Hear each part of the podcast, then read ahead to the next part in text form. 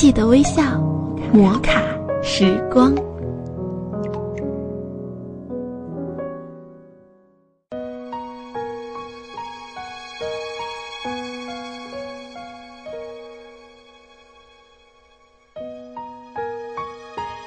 嗨，大家好，欢迎您微笑收听摩卡时光，我是静儿。今天我来和大家分享一篇微型小说，题目是。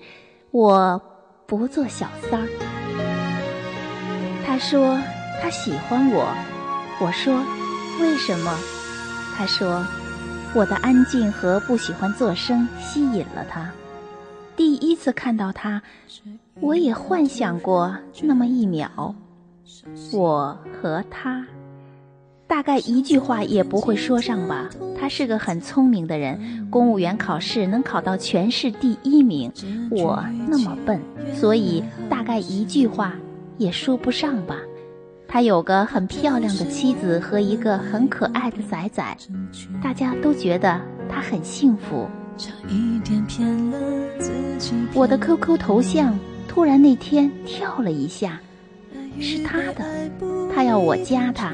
作为同事，我加了，当时觉得奇怪，但还是没有想太多。于是他开始说：“嗯，你可真难找啊，加你好久的微信了，你就是不加我呀。”我说：“我不喜欢玩微信。”他说：“哦，还好找到你了。”我说：“找我干嘛呀？”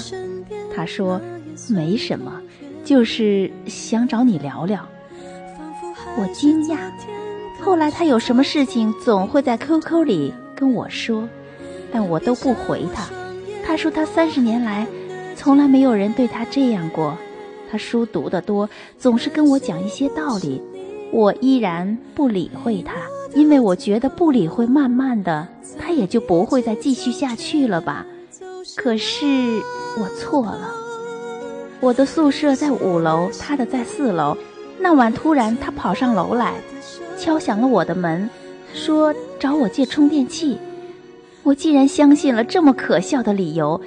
结果他坐下来，开始不停地质问起我来。那一刻，我懵了。当我缓过神来时，我竟然在他怀里了。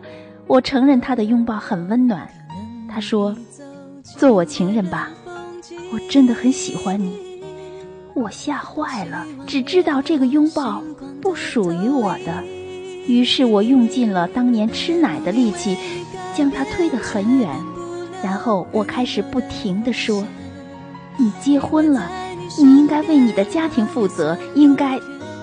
说了什么我也不记得了。自从那天后，我想他应该死了心吧，可是。我还是错。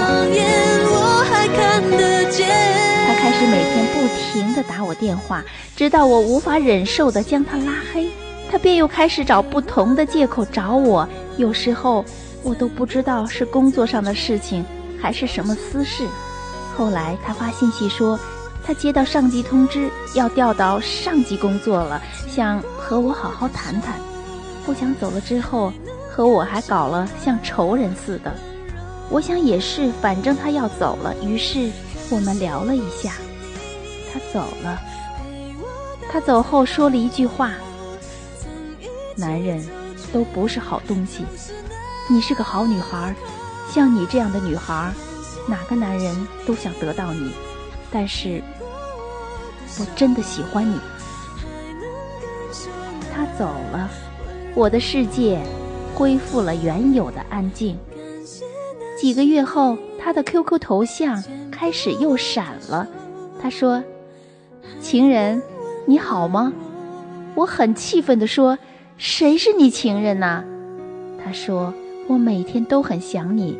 我老婆要去北京进修了，以后我们就有更多的空间聊天了。”他问我：“你想我吗？”我说：“没有。”我知道。他是寂寞才找我的，所以他说什么，我都没有回话了。望着窗外，天黑了，我不知道我是否还会相信真爱，但我不是小三。